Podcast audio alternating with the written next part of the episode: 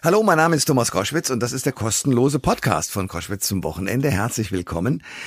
Ich habe einen wunderbaren Schauspieler äh, im Gespräch, äh, Elias Mbarek. Leider nur sehr kurz. Das liegt daran, dass wenn so ein Schauspieler Promotion macht für seinen Film, dann gibt es bestimmte sogenannte Zeitslots und die sind so maximale zehn Minuten Strecke und länger darf dann das Gespräch auch leider nicht sein. Aber ich habe trotzdem mit ihm ein bisschen reden können. A, über seinen neuen Film Liebesdings, der jetzt im Sommer sozusagen als Sommerkomödie rausgekommen ist und äh, über sein Verhältnis überhaupt in seiner Entwicklung. Jetzt doch zu einem sehr bekannten Menschen, der mit der Öffentlichkeit ja und mit der Presse auch umgehen muss. Übrigens auch Thema in diesem Film. Also viel Spaß mit dem Gespräch und Elias Mbarek. Der Thomas Koschwitz Podcast. Ich freue mich sehr. Herzlich willkommen, Elias Mbarek. Hallo. Hallo. Ähm, dieser Film äh, geht um einen erfolgreichen, gut aussehenden Schauspieler. Und ich frage mich, wie schwer ist es dir gefallen, dich in diese Rolle hineinzudenken? Ja, äh, das war die schwerste Arbeit bisher. Also das hat überhaupt nichts mit meinem Leben zu tun. äh, deswegen, deswegen habe ich auch im Grunde die letzten, also die letzten zehn Jahre damit verbracht, auf große äh, Rollenrecherche zu gehen. Also eigentlich war meine ganze Karriere bisher eine einzige Vorbereitung auf diesen Film. Ich verstehe, das war wahrscheinlich harte Arbeit, das kann ich gut nachvollziehen. Jetzt mal ernsthaft gefragt, was hat dich als Schauspieler daran fasziniert zu sagen, ich spiele einen Schauspieler? Gar nicht mal so die Rolle an sich, es war so der ganze Film. Ich finde die, die Idee des Films einfach sehr witzig. Also ein Schauspieler oder ein Superstar, der keine Lust mehr auf seinen Beruf hat, äh, sich vor den Medien versteckt aufgrund eines Medienskandals und dann in den feministischen Off-Theater landet, um die anderen Seiten des Lebens kennenzulernen, ist einfach eine super Filmidee, finde ich. Und darüber hinaus fand ich super spannend einfach und, und vor allen Dingen auch ähm, wichtig, dass der Film so viele gesellschaftsrelevante und moderne Themen wie, wie, wie Feminismus, ähm, Gleichstellung, ja. die Diversität beinhaltet. Also ich glaube, in dem Film kann man auch so einiges noch lernen und ähm, mir war es wichtig, den Film zu machen. Ja, ich finde ihn sehr schön leicht. Es ist wirklich ein Sommerfilm. Ähm, äh, Alexander Maria Lara spielt eine ganz widerliche Journalistin, die dir ziemlich peinliche Fragen beziehungsweise auch so Fragen stellt, die man eigentlich gar nicht braucht. Auch das ist im realen Leben dir ja wahrscheinlich auch schon häufiger passiert, oder? Ja, also, aber es ist nicht so schlimm, wie es im Film dargestellt wird. Also, es ist ja alles immer so ein bisschen überspitzt. Und wie du schon sagtest, der Film soll ja vor allen Dingen unterhalten.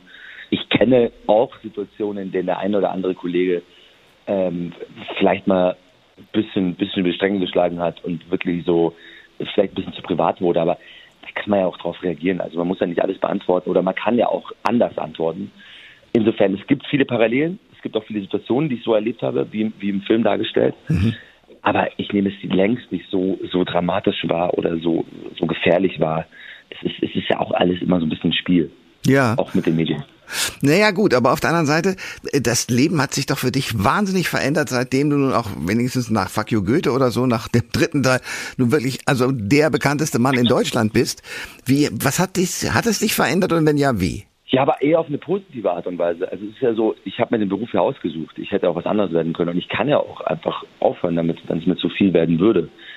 Ich finde es deutlich angenehmer als zu, zu den Anfängen meiner Karriere, als ich irgendwie nicht wusste, wie ich die Miete bezahlen soll. Mhm. Und ich von einem Casting zum anderen ging, um, um dann meistens eine Absage zu bekommen. Also ich finde es ehrlich gesagt eine, eine, eine, eine Wende zum sehr Positiven. Ich darf mittlerweile meine Rollen aussuchen, ich darf tolle Filme wie diesen hier machen.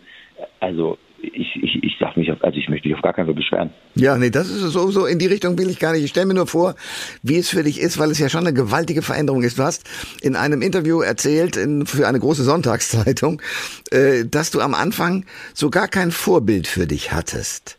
Ja. Das fand ich erstaunlich. Kannst du das nochmal erklären? Ja, als ich angefangen habe zu drehen, da gab es tatsächlich keine Identifikationsfiguren für mich im, im Film oder im Fernsehen. Das waren es war alles sehr weiß. Ähm, es gab so ein paar bekannte Leute oder die meisten, die bekannt waren, die, die sahen anders aus als ich. Die hatten, die hatten andere Namen und mir wurde damals auch immer geraten, zum Beispiel, dass ich meinen Namen ändern soll, weil ich sonst eh keinen Erfolg hätte. Und es gab tatsächlich nicht mal Drehbücher, in denen, denen, denen Menschen mit Migrationshintergrund wie ich zum Beispiel äh, eine Rolle gespielt haben oder überhaupt Rollen hätten spielen können. Ich war dann meistens der, der Dealer in der Schule, der, der Schläger hm. oder der, der Kriminelle, der halt irgendwie zwei Sätze hatte. Ähm, und da hat sich natürlich schon viel getan. Das heißt, du bist jetzt und kriegst du das mit für andere Leute ein Vorbild? Das hoffe ich. Das war jetzt nicht so meine Intention, also deswegen habe ich den Beruf nicht, Beruf nicht ergriffen, aber es ist, glaube ich, schon so, dass das, oder ich hoffe es, dass, dass, dass ich für den einen oder anderen da draußen, der sich dann vielleicht von mir abgeholt wird, ähm, dass ich für den ein Vorbild sein kann und dass, dass, dass den, diesen Leuten das Gefühl gegeben wird, ihr seid nicht schlechter oder besser als andere und ihr könnt es genauso schaffen. Ähm, das das wäre schön. In dem Film geht es ja auch darum, du hast es schon geschildert, dass da ein, ein äh, großer, erfolgreicher äh, Kinostar plötzlich durch äh, alle möglichen Irrungen und Wirrungen äh, da rauskommt. Und man sieht dich auch in diesem Film, ich glaube, ich verrate da nicht zu viel, auf einer kleinen, im Grunde genommen so Stand-Up-Bühne stehen und da ein kleines Publikum äh, unterhalten. Äh, ich, deswegen habe ich mir die Frage gestellt, kannst du dir noch vorstellen, auf einer kleinen Bühne vor wenig Publikum, aber mit großer Intensität äh, aufzutreten oder eher willst du beim, bei dem Fernsehen und beim Film bleiben? Ich will beim Fernsehen und Film bleiben. Also, nee, ich, ich, ich möchte nicht, ich, also ich möchte mit genauso großer Intention und in, oder Intensivität äh, lieber vor großem Publikum spielen, ehrlich gesagt. Also äh, dafür habe ich lange gearbeitet. Ja. Sag, sag, mir eines, was ja in diesem Film auch eine Rolle spielt. Liebesdings heißt der Film. Ist es denn für dich äh, aufgrund der Popularität jetzt wirklich schwieriger, Freunde oder Menschen zu finden, denen du unbedingt vertrauen kannst und die nicht in dir den großen Star sehen, den man unbedingt kennen muss in seinem Privatleben, sondern den ganz normalen Menschen? Hat sich das verändert für dich? Nee, nur der Blick darauf. Also man wird einfach ein bisschen sensibler. Äh, es ist natürlich so, dass wenn man in der Öffentlichkeit steht, ähm, dann ist es so, dass man ganz schnell Leute kennenlernt und ganz viele Leute was von einem wollen. Man dadurch aber auch viel, viel genauer hinguckt. Und ich, ich stelle mal relativ schnell fest, ob jemand jetzt an mir selber interessiert ist oder an der, an der Person oder der irgendwas erwartet oder vielleicht sogar irgendwie einen Vorteil daraus ziehen möchte. Ähm, insofern ändert sich an dem Umgang überhaupt nichts und auch an meiner Neugier an anderen Menschen überhaupt nichts. Also ich bin immer noch genauso extrovertiert wie früher und ich lerne tatsächlich auch immer noch ganz viele neue Menschen kennen, ständig. Ich mhm. entwickle sogar ständig neue Freundschaften, aber halt mit den richtigen Leuten. Ja, und, und wie machst du das? Also wie, wie kannst du sozusagen äh, sortieren, der will mich als Mensch und der will mich nur als Star? Das ist schwer zu be be beschreiben, das ist eigentlich eine Gefühlssache. Aber das, das lernt man im Laufe der Zeit. Das ist genauso wie, wie man also wie ich zum Beispiel so ein Radar entwickelt habe für, für Leute, die zum Beispiel so heimlich Fotos machen. Mhm. Das fällt manchen Leuten, manchen Leuten, die, die, die sich, die, die, die bei mir sind, gar nicht so auf, aber ich, ich, ich, ich merke das, wenn jemand irgendwie heimlich ein Foto zu, in, eine Kamera zückt. Äh, und so, man wird einfach, man schärft seinen Umgang, man, man schärft seine Sinne so ein bisschen und genauso schärft man seine Sinne und hört einfach nochmal genauer hin, wenn jemand wenn jemand an einem interessiert ist und, und, und geht dann gegebenenfalls einfach auf Abstand. Ja.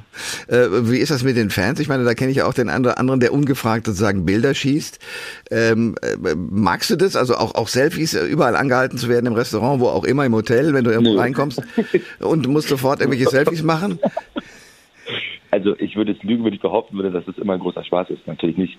Also ähm, ich, ich, kann die, ich kann das Interesse seitens der Leute, die die Fotos haben wollen, verstehen und ich mache es auch meistens, äh, wenn es wenn es wenn es möglich ist. Manchmal habe ich auch einfach keine Zeit und tatsächlich auch manchmal keine Lust. Hm. Also es gibt Situationen wie zum Beispiel, wie du gerade beschrieben hast, im Restaurant oder so oder äh, andere private Situationen, wo man einfach tatsächlich genauso wie jeder andere einfach seine Ruhe haben möchte und ähm, dann auch höflich und bestimmt darauf hinweisen muss, dass man jetzt vielleicht mal ganz kurz in Ruhe lassen wird.